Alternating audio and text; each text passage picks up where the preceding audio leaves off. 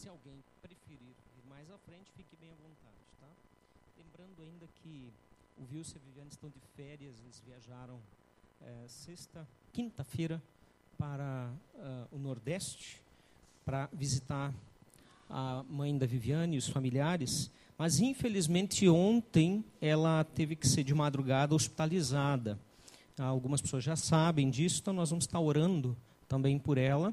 Ela ainda está no UTI, ela teve problema sério de uma pressão bem alta e também glicemia muito alta e não está cedendo ainda, por isso que ela está na UTI, né? não tem nenhuma outra informação.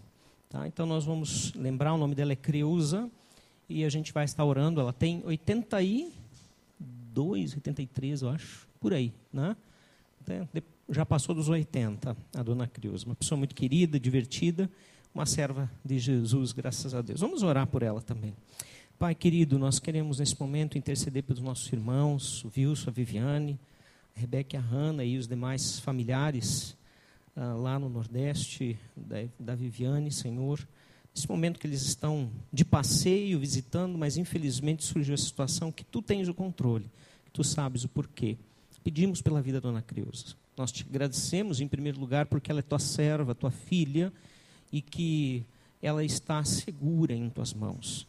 Mas também pedimos que o Senhor esteja dando alívio ao coração dos familiares e também, Pai, se é tua, do teu querer, da tua vontade, que eles possam aproveitar essas férias com ela, que ela possa ter alta do hospital, tendo normalizado todas as suas funções e o teu poder curando e cuidando dela. Esse tem sido o nosso pedido, a nossa oração diante de ti. E mais uma vez, como igreja, corpo de Cristo, oramos e intercedemos em nome de Jesus. Amém, Senhor. Ok. Temos algum problema no projetor? Oi, fala, Fátima.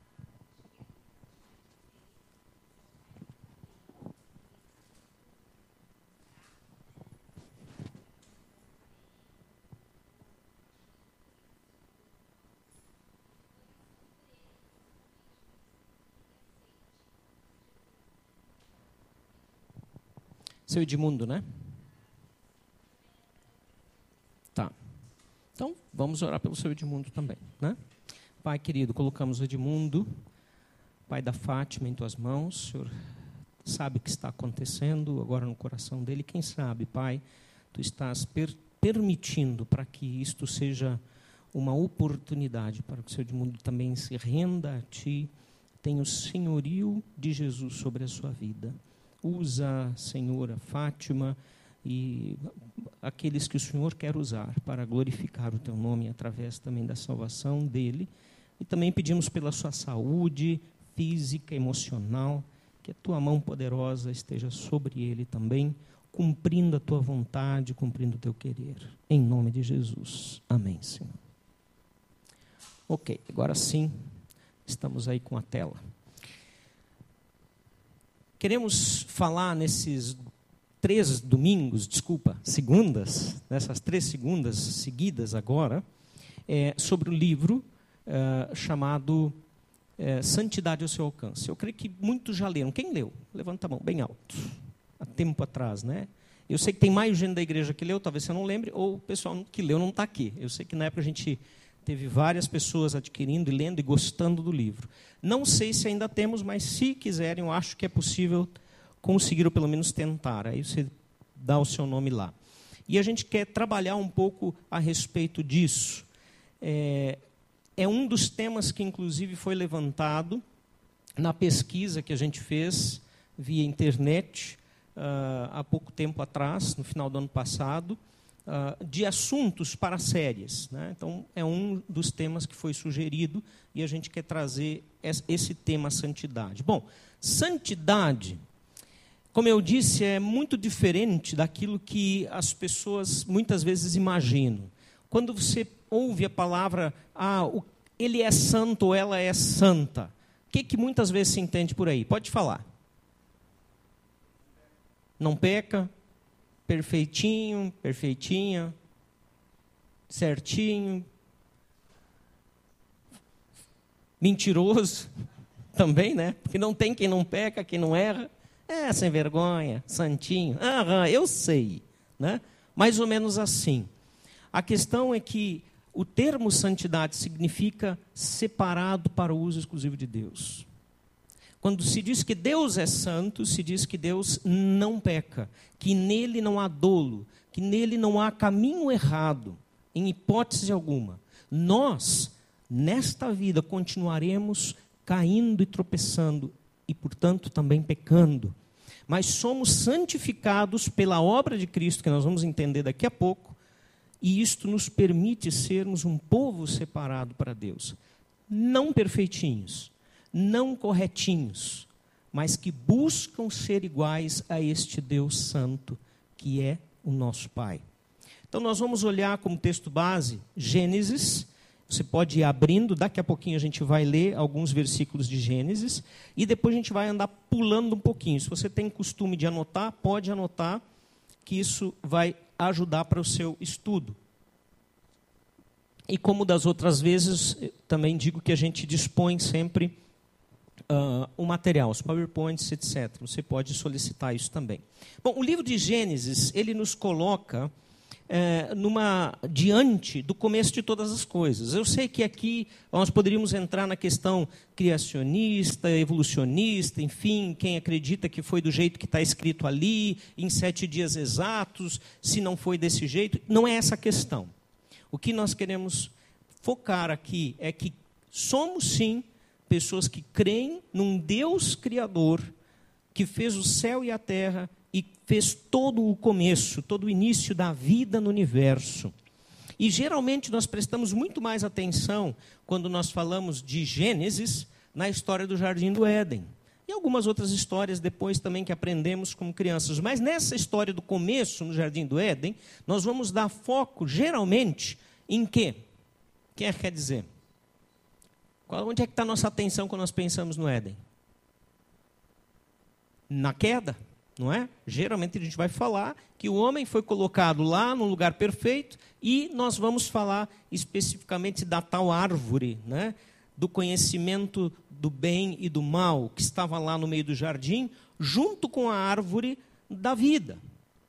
Mas a árvore da vida, ela nos passa desapercebidos.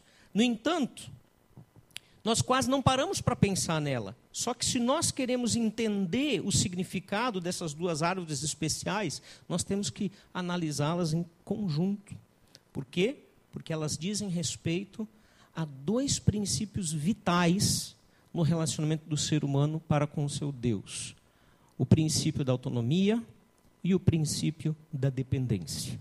E hoje nós vamos tratar do princípio da autonomia começando pela árvore do conhecimento do bem e do mal. E aqui então vamos ler Gênesis 2, 9, versículo 9, e depois o 15 a 17. Gênesis 2, 9 e depois 15 a 17. Diz assim: então o Senhor Deus fez nascer do solo todo tipo de árvores agradáveis aos olhos e boas para o alimento. E no meio do jardim estavam a árvore da vida e a árvore do conhecimento do bem e do mal. Versículo 15: O Senhor Deus colocou o homem no jardim do Éden para cuidar dele e cultivá-lo. E o Senhor Deus ordenou ao homem: coma livremente de qualquer árvore do jardim mas não coma da árvore do conhecimento do bem e do mal, porque no dia em que dela comer, certamente você morrerá. A árvore da vida não era proibida. A árvore da vida podia ser servir de alimento. E nós vamos falar dela, como eu disse, no domingo que vem. Ela não vai ter foco aqui hoje. Mas a árvore do conhecimento do bem e do mal, vocês podem ver, ela era uma árvore proibida. Proibida para o ser humano. A árvore do conhecimento do bem e do mal, ela pode ser chamada também de árvore da autonomia. E por isso que nós vamos falar do princípio da autonomia. Ou até mesmo de árvore da morte. Por quê? Porque a, quando se comesse do fruto, este comer provocaria uh, a morte ou a separação de Deus. Ou seja, o Deus Santo agora estaria diante de alguém que desobedeceu o seu Criador. A proibição, como disse, era apenas para a árvore do conhecimento do bem e do mal. Eles não foram proibidos de comer de nenhuma outra árvore do jardim, nem mesmo né, da árvore da vida. Mas o comer da árvore do conhecimento do bem e do mal era fatal. Jesus, Deus disse, porque no dia em que dela comer, certamente morrerás. A ideia uh, bem popular que nós temos, talvez não mais tanto, mas até uh, talvez século passado, pelo menos, o início do século passado, havia uma ideia muito forte de que a transgressão no Éden era a, o pecado sexual, o fato de Adão e Eva terem coabitado, terem tido relacionamento sexual. Bom, isto de forma alguma pode ser considerado verdadeiro. Porque mesmo antes da queda, Deus já havia dito para que o homem e a mulher fizessem o quê? Enchessem a terra. E pelo que a gente sabe, não dá nenê pendurado em árvore, né? Então, teria que ter relacionamento sexual. Então, esta é uma visão ah, bastante antiga e errada de lidar com a queda. Né? Também a maçã não é o tal fruto, porque se o fosse, nós não teríamos mais acesso a ele. Diz que era um fruto vistoso, agradável ao olhar e que era tentador. Então, o primeiro casal ele foi criado em perfeita comunhão com Deus, mas Deus não queria robôs que o amassem simplesmente por não ter outra opção. E aí vem a explicação desta árvore. Eu lembro muito bem, quando ainda era criança, a, a primeira vez que eu ouvi sobre essa história, adivinha qual foi a pergunta? Mas por que Deus colocou essa árvore lá? Se ela não tivesse, nada do que aconteceu teria acontecido. Foi a primeira coisa que veio à minha mente. E, de fato, às vezes até adultos perguntam isso e nós devemos nos perguntar por quê. Porque Deus quer ter um relacionamento conosco. E se Deus não tivesse criado a possibilidade do mal, a possibilidade de não andarmos com Ele, nós seríamos como robôs. Era mais ou menos imaginar que agora, por causa da modernidade, né, uh, um rapaz criasse para si uma máquina, um robô, muito idêntico a uma mulher perfeita, né, e que programasse nela tudo o que ele queria receber e ouvir desta máquina. Eu sei que esse às vezes é um sonho dos homens, né? Mas isso não é possível. E também não seria interessante, porque simplesmente seria o eco dos nossos próprios anseios e desejos, e não o amor espontâneo de alguém, a decisão de alguém andar ao nosso lado. Essa era, ou este era, o, o princípio desta árvore estar lá, no jardim do Éden. Deus queria mais que robôs.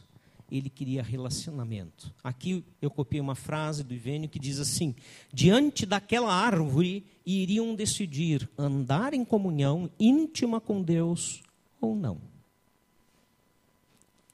Essa é a nossa escolha até hoje, na verdade. Não estamos mais diante da árvore do conhecimento do bem e do mal, mas nós somos afetados desde aquela época e nós podemos hoje escolher entre o bem e o mal, entre andar com Deus ou não andar com Deus. E aí sabemos na história que Satanás seduziu e induziu o homem, homem e mulher, não tem essa história de que Eva é mais culpada. E eles então, porque Satanás mina o caráter de Deus, eles então ouvem a palavra uh, de Satanás. Veja, ele diz mais ou menos o seguinte, em outras palavras. Agora eu estou em Gênesis capítulo 3. Se quiser abrir e olhar, acompanhar, pode, mas eu vou parafrasear, eu não vou ler como está lá. Ele diz mais ou menos o seguinte: Deus não os ama pois os privou do melhor. Ele sabe que se vocês comerem deste fruto, serão semelhantes a ele, e isto ele não quer. Ele quer mantê-los ignorantes das suas possibilidades e assim dominá-los para sempre. Vocês sabem que eu gosto de procurar imagens nas mensagens e, e uma delas que eu percebi, né, era um rapaz cheirando, né, droga. Só que ele estava cheirando as páginas da Bíblia. E essa é uma visão que muitos intelectuais têm daqueles que creem em Deus e na palavra de Deus. Creem que a Bíblia é simplesmente um ópio do povo, ou seja, é uma forma das pessoas se drogarem para não enfrentar a realidade desta vida. Mas quem diz essas coisas é totalmente ignorante às verdades da Bíblia. Não conhece a palavra de Deus e não conhece, obviamente, o Deus da palavra. Então, é, diferente disso, Deus não queria alguém ignorante, mas Satanás está mais ou menos dizendo isso aqui, essa ideia do cheirar a Bíblia. Olha, Deus está enrolando vocês, Ele quer manter vocês escravos, para que vocês sejam exatamente o que Ele quer e não tenham autoridade ou liberdade de escolher fazer o que quiserem. E esse engano atingiu o primeiro casal, eles caíram. Será que você e eu cairíamos? A gente já disse, provavelmente, em algum momento da vida: Ah, se eu tivesse lá, teria sido diferente. Ou ouviu alguém dizer: Coisa nenhuma, porque até hoje não é. Hoje mesmo nós fazemos escolhas que são contrárias à vontade de Deus. Por que, que nós não escolheríamos comer deste fruto que nos promete conhecer todas as coisas? Interessante isto, não é? o que as pessoas ali, aquele casal, estava dizendo. Em outras palavras, Deus, nós não queremos o teu governo sobre as nossas vidas. Queremos ser o nosso próprio Deus. Quantas vezes eu digo isso com outras palavras? Quantas vezes nós repetimos esta mesma atitude no nosso dia a dia? Dizer a eles que seriam conhecedores do bem e do mal. Era, na, era uma meia-verdade. Satanás, ele faz isso. Sim, ele é o pai da mentira, mas ele é especialista em dizer meias-verdades. Meia-verdade é uma mentira. Meia-verdade é uma mentira. Mas, sabe, eu acredito que a meia-verdade é uma mentira mais perigosa do que aquela mentira completa. Porque a mentira completa, geralmente, tu dá uma desconfiada. E a meia-verdade é mais fácil você se enganar. Ela se torna mais perigosa.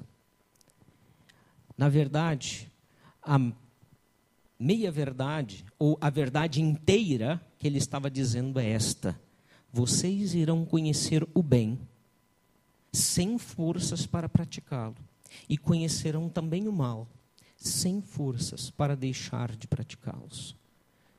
E aí surge o nosso grande vazio.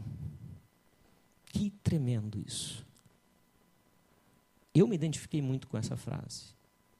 Quantas vezes nós queremos fazer o bem e não conseguimos? Não temos forças para isso. Evitar o mal e também não evitamos. É o que o apóstolo Paulo diz no Novo Testamento, quando ele diz: O bem que eu quero não faço, e o mal que não desejo, este pratico. Maldito homem que sou, quem me livrará do corpo dessa morte? E ele completa dizendo: graças a Deus por Jesus Cristo, que me salvou. Minar o caráter de Deus, de um Deus amoroso, isso foi o intento de Satanás e até hoje ainda é parece-me que a grande maioria das pessoas elas suspeitam do amor de Deus. Eu tenho ouvido muitas pessoas em aconselhamentos, em encontros, em conversas, e eu vou dizer para vocês, comigo também é assim. Muitas vezes nós desconfiamos que aquilo que Deus tem para nós não é o melhor. Que eu preciso dar uma mãozinha. Que talvez eu tenha que acelerar um processo que Deus não está dando jeito de acelerar. Seja conseguir um companheiro, uma companheira, seja resolver um problema financeiro, uma dívida. E a gente luta e bate a cabeça e vai por meios que não são meios favoráveis, que não são meios que Deus aceita. Simplesmente porque nós não confiamos que Ele nos ama o suficiente para que todas as coisas cooperem para o bem daqueles que o amam. Minar o caráter de Deus é especialidade de Satanás. Infelizmente, muitas vezes nós caímos nisto. Eu perdi a conexão? Será? Não está indo adiante? Deixa eu ver.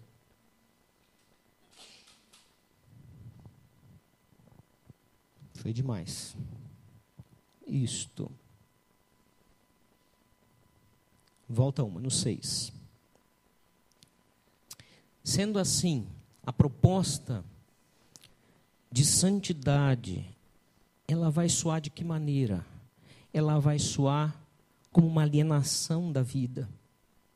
Se nós não confiamos que Deus nos ama, a proposta de fazer o que Deus quer, sermos separados, viver em santidade, vai soar como negar os valores desta vida, ou de perder algo que pode ser melhor do que Deus tem para mim. Se eu me dedicar àquilo que Deus quer que eu faça, talvez eu não vou conseguir aquilo que eu quero ter. E aí eu estou dizendo que o que eu quero é melhor. Eu sei, Deus não sabe. E assim nos tornamos os nossos deuses. Por isso, queridos, são muitos os que não levam Deus a sério, mesmo admitindo a realidade, a existência de Deus. Admitem que Ele existe. Mas eles não estão preparados para fazer a vontade de Deus, porque a vontade de Deus lhes parece abdicar da vida. Se eu virar crente ou cristão, então eu não posso mais isso, não posso mais aquilo, não posso mais aquele outro, e assim por diante. É verdade que muitas vezes se vende por aí um cristianismo barato que não tem nada a ver com vida abundante que Jesus veio oferecer. Um, de regras e legalismos que daqui a pouquinho nós vamos ver também. Mas Deus tem muito mais a oferecer para nós. Até mesmo cristãos sinceros, isso é outra fala do livro, até mesmo cristãos sinceros têm certa dificuldade com fazer a vontade de Deus, por ainda manterem suspeita quanto ao caráter amoroso do Pai. Nunca te passou isso pela cabeça? Olha, se Deus me amasse mesmo, mesmo, tal situação já teria sido resolvida, ele está preocupado com outras coisas, ele não está pensando agora no que eu tenho urgência, é, afinal de contas é tanta gente nesse mundo, enfim, e aí vai.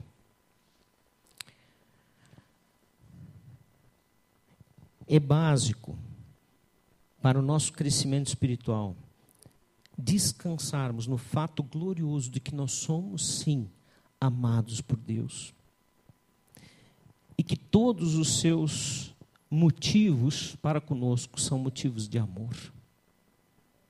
Isto é verdade. Isto não pode ser mudado. É verdade eterna. João, ele fala na sua primeira epístola, 4,18, ele diz: No amor não há medo, pelo contrário, o perfeito amor expulsa o medo, porque o medo supõe castigo. Aquele que tem medo não está aperfeiçoado no amor. E como nós erramos já com os nossos filhos. Quer ver? Antes eu disse para eles que Deus conhece o meu coração, conhece o seu coração, porque Ele quer ajudar, porque Ele quer abençoar. Mas como é que a gente faz quando a criança está desobedecendo? Olha, olha, Deus está vendo o que tu está fazendo. É o primeiro ensino que a gente dá para a criança para que ela tenha medo de Deus, para que ela não acredite que Deus realmente a ama e quer o bem dela, porque mesmo aquilo que Deus vê que ela faz de errado, ele tem um coração cheio de amor para perdoar. E assim Ele é contigo e comigo também.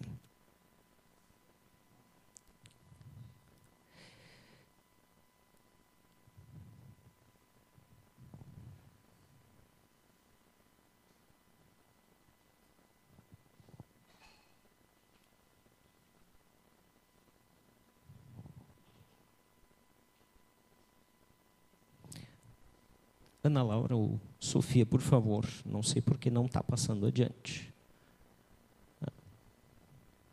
Aliás, está passando lá e não está passando aqui. É a nove que eu quero. O nove. Isto. Ali no Éden, rompendo com Deus, o ser humano estava se colocando debaixo do comando de outro de outra criatura. Debaixo do comando de Satanás, aquele que fez a mentira, aquele que criou este engano. E ele se coloca debaixo da autoridade de Satanás e também se coloca debaixo de um engano que é o seu próprio coração. Ele se torna o centro e não mais Deus. Por quê? Eu quero ser conhecedor do bem e do mal, para quê? Para fazer aquilo que eu quero não o que Deus quer. Nesse momento, Deus deixa de ser o centro e ele se torna o centro. Alguma coincidência com a nossa vida? Vocês sabem que todo o Vale dos Sinos faltou água hoje e ontem, certo? E algumas cidades para baixo ainda estão faltando. Me diga você, se você pensou que nem eu, ah, eu não vejo a hora que volte água. Para quem? Para mim. E é interessante que quando aconteceu lá em Rolante, eu não me preocupei tanto em orar por eles. Mas quando aconteceu aqui, eu disse para Deus: Senhor, manda água. Como a gente é sem vergonha. A gente pensa sempre primeiro em nós, porque nós somos o centro, porque nós nos tornamos aqueles que são o foco. Não é mais Deus, porque quando Deus é o foco, nós amamos como Deus e amamos o próximo. Puxa, que triste isso. Que pena que é assim. Todos querem ser livres. Contudo, o homem é livre tão somente para escolher uma dependência. Se você ou aquele que pensa que não depende do ópio da fé ou da, igre da igreja, ele está escravo de Satanás. Essa é a nossa escolha. Quem vai ser o nosso Senhor? Hoje não é diferente disso, foi assim no Éden. Então, a árvore da autonomia só tem produzido os frutos amargos do egoísmo, da soberba, da prepotência, do engano, da luxúria, da mentira, da inveja, da discórdia, das inimizades, das guerras e de todas as outras mazelas desta vida. E tem produzido aonde? Lá longe. Não, aqui no meu coração, na minha vida, na minha comunidade, na minha família. É isso que a árvore da autonomia nos dá. Nada de Deus, tudo do inferno. A parábola do filho pródigo, ele narra nesse momento para falar da necessidade da volta, e eu quero refletir um pouquinho sobre ela. Não vamos ler toda ela, tá? Agora, não tem necessidade. Mas se você quiser acompanhar, está em Lucas 15, 17 a 19. E nessa parábola, a história do ser humano está muito identificada, porque é, rompe ali, o filho rompe o relacionamento com o pai e vai para longe da autoridade, da vontade do pai. E é isso que a humanidade tem feito desde o início do Éden. É isso que nós muitas vezes temos feito. Nós rompemos com Deus. Porque fazer a vontade do Pai que está na casa não me agrada, não é a minha vontade. E lá, quando nós estamos na terra distante, depois de desperdiçar tudo aquilo que Deus nos deu de bênçãos, famintos por Ele, nós queremos voltar. E o primeiro pensamento que nos passa na nossa mente qual é? Quantos empregados de meu pai têm comida de sobra? E eu aqui, morrendo de fome, Eu voltarei para meu pai e lhe direi: Pai, pequei contra o céu e contra ti. Não sou mais digno de ser chamado teu filho, trata-me como um dos teus empregados. Isto foi o que o filho pródigo, pródigo, a palavra pródigo, para quem não sabe, é gastão, aquele que gasta. Gastou toda a bênção, todos os recursos que ele recebeu. E depois de ter gasto tudo, quando não havia mais recursos próprios, ele, única conclusão que ele chegou: eu preciso voltar para o meu pai. Mas eu não tenho mais direitos. Ele me deu os direitos. Eu não posso mais chegar diante do pai e esperar que ele me ame depois de tudo que eu fiz. Então eu vou pedir que pelo menos ele me trate como um escravo. Foi esse o pensamento. Mas ao voltar para casa, a casa paterna onde o pai o aguardava calorosamente, ele, ele o coloca o pai não o coloca como serviçal, mas sim como um filho que estava perdido e foi achado, um filho que estava morto e reviveu.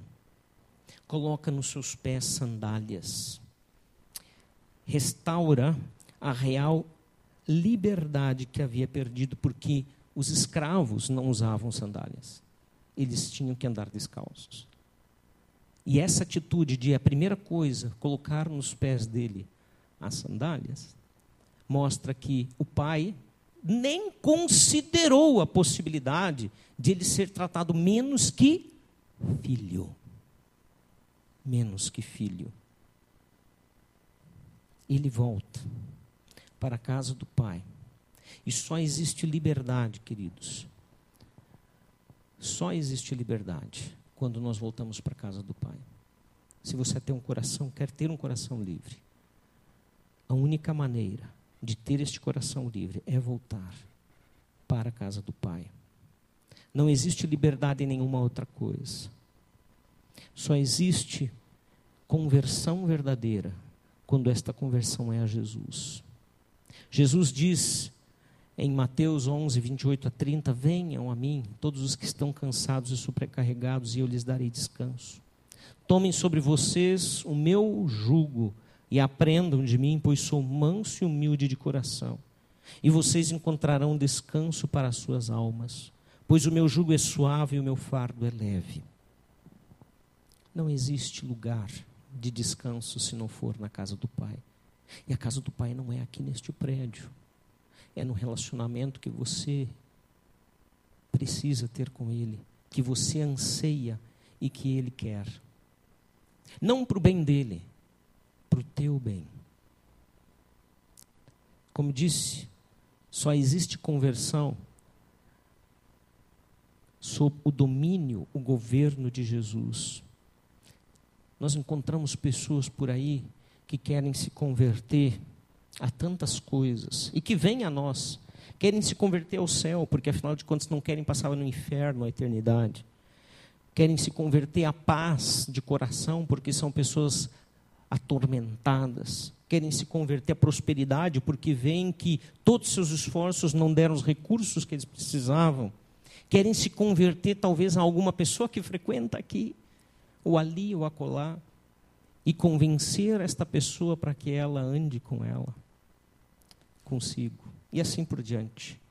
Mas não há conversão verdadeira se não for ao governo de Jesus.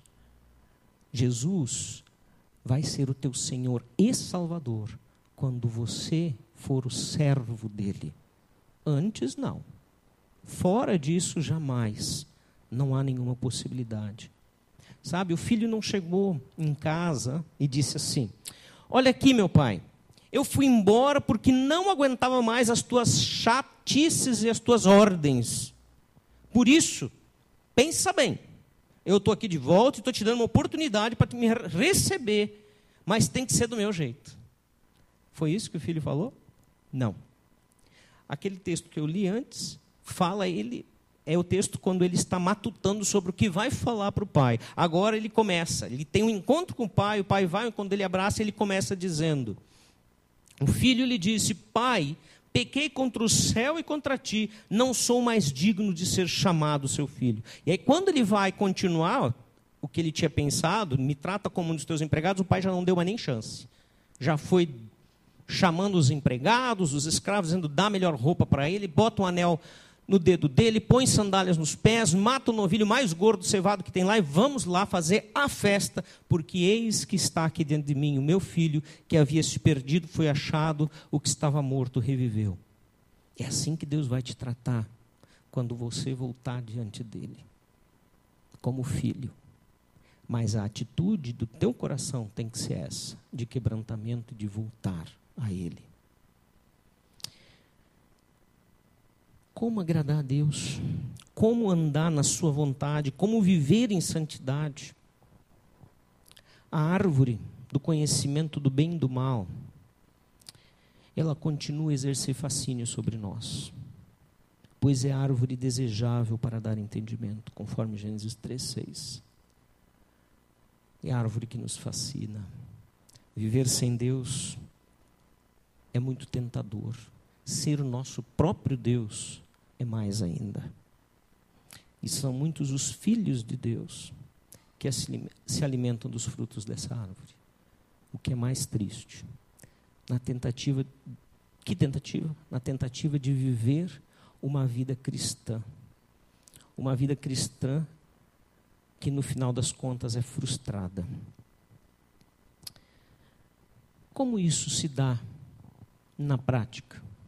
Existe uma busca de autonomia na vida cristã, e essa busca ela recebe um nome que nós conhecemos bem: o legalismo. Legalismo, queridos, nada mais é do que a tentativa de viver de forma autônoma, através da prática de regras que parecem conferir santidade aos que a praticam regras, legalismos, são muito diferentes de uma vida em santidade. No entanto, nós precisamos fazer diferença entre lei, a lei de Deus, e o legalismo humano.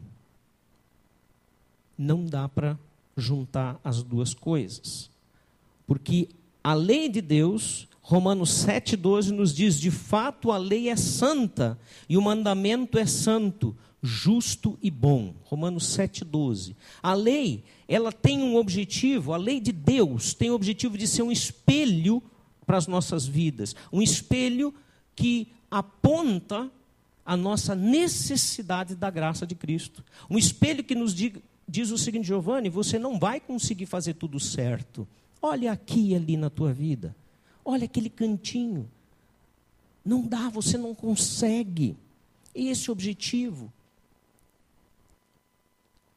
Este espelho mostra a nossa rebelião, a nossa fraqueza, como nós cantamos há pouco.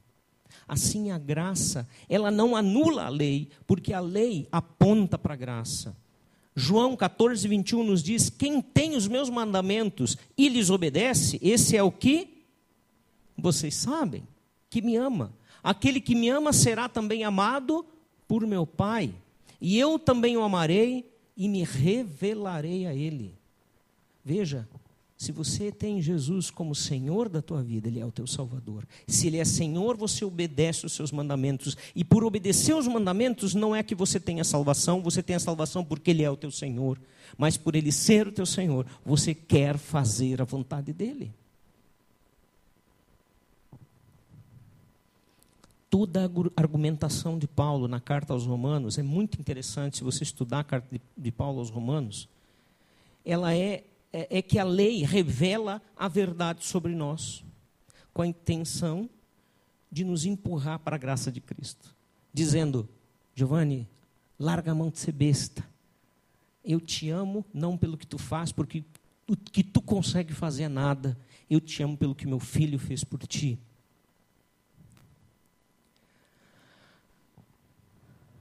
A lei é esse espelho não de que quando eu olho eu vejo alguém tão perfeito quanto Jesus, mas quando eu olho eu vejo que só em Jesus eu tenho salvação, porque em mim mesmo eu jamais saberei o caminho. O modo legítimo de nos utilizarmos da lei é mantê-la no seu lugar de espelho revelador. 1 Timóteo 1,8 diz: Sabemos que a lei é boa. Se alguém a usa de maneira adequada, ela é boa. Quebrar o espelho da lei também não adianta. Ah, se a lei me mostra quem eu sou, então eu não quero saber da lei. Eu não me olho mais no espelho. Isso não tira minha condenação. Eu continuo afastado de Deus. O propósito é fazer da lei de Deus aquele caminho que me mostra a salvação em Jesus Cristo. Mas o que é o legalismo? Nós acabamos de ver que a lei é esse que conduz para, para, para o caminho da graça em Cristo. O legalismo, ele é, na verdade, o modo uh, legítimo de nos utilizarmos da lei, ou melhor, desculpa, eu estou repetindo aqui. É, o legalismo, ele é, na verdade, a maneira ou a tentativa de cumprir a lei de Deus pela nossa força, pela nossa perfeição, através de regras e mais regras e mais regras. Os profetas de Israel, quando eles voltaram do cativeiro da Babilônia, né, eles deixaram bem claro para o povo que o cativeiro foi resultado da desobediência dos mandamentos de Deus. E a partir de então, os escribas, aqueles que eram os estudiosos da lei, repetiam, faziam as cópias da Bíblia daquela época, por isso escribas, eles começaram a se preocupar com os detalhes da lei para que ela fosse cumprida nos seus mínimos detalhes, para que nunca mais eles voltassem a ser escravos durante 70 anos em outra, uh, numa nação distante. E aí em diante começa então surgir a, o partido dos fariseus, que eram extremamente legalistas, conheciam detalhe por detalhe da lei e esmiuçavam ela de uma forma que chegava a ser uma forma ridícula, totalmente ridícula. Né? Por exemplo, é, veja só, a, sobre a questão do sábado. Né? O sábado era o dia de descanso, ou seja, era um dia separado para parar, estar meditando na presença de Deus e também refazer as forças físicas. Os escribas começaram a, a, a levar a questão da seguinte maneira: então, a lei determina a guarda do sábado. Não se deve, portanto, trabalhar no sábado. Não diz isso na Bíblia. Mas eles começaram a dizer: bom, tem que guardar o sábado, então não pode trabalhar. Mas em que consiste o trabalho? Aí eles começaram a fazer perguntas e tentar entender. Bom, carregar um fardo é trabalho. Eu estou trabalhando, estou carregando um peso. Mas o que é um fardo?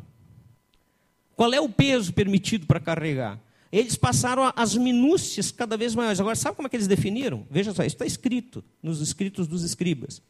Um fardo é algo, é, é um alimento igual em peso a um figo seco. Então eles não podiam carregar um figo seco, desidratado. Então eles tinham que se preparar no dia anterior porque iam comer, não podia estar indo buscar por aí nada disso. Um fardo é leite suficiente para um gole. Então, se eu tenho que buscar um gole de leite, eu já estou pecando. Um fardo é mel suficiente para colocar numa ferida. Veja bem, mel, hoje nós sabemos que é um antibiótico natural. Então eles usavam isso como antibiótico na ferida. Então tinha uma feridinha, pegar um pouquinho de mel para botar? Não pode. É pecado porque é trabalho. Um fardo era considerado tinta o suficiente para escrever duas letras do alfabeto hebraico. Gente, se isso é vontade de Deus, o Deus vai se preocupar com essa besteira? Isso não está na Bíblia. Guardar o sábado ou o dia de descanso vai muito além do que eu faço ou deixo de fazer. É dar uma parada e pensar na minha vida com Deus, na minha vida com o próximo. É buscá-lo, é ter encontro com o Senhor. E não importa se eu faço algo ou deixo de fazer. Este é o perigo o grande perigo. E nós vamos parar por aqui. Nós temos três perigos do legalismo que nós vamos começar no domingo que vem e aí entramos junto, desculpa, segunda que vem, é costume, né, onde nós vamos entrar então, terminando essa parte dos três perigos do legalismo, a gente entra na parte da árvore da vida. Queridos, meu desejo é que a gente saia daqui hoje com um pensamento em mente. Deus nos ama. Isto é verdade. Ele quer ter um relacionamento conosco. Ele nos convida para voltar para casa. Essa saudade de um lugar que você nunca esteve, esse vazio de algo que você nunca teve preenchido, é do tamanho de Deus, é saudade dos caminhos do Senhor. Vamos orar.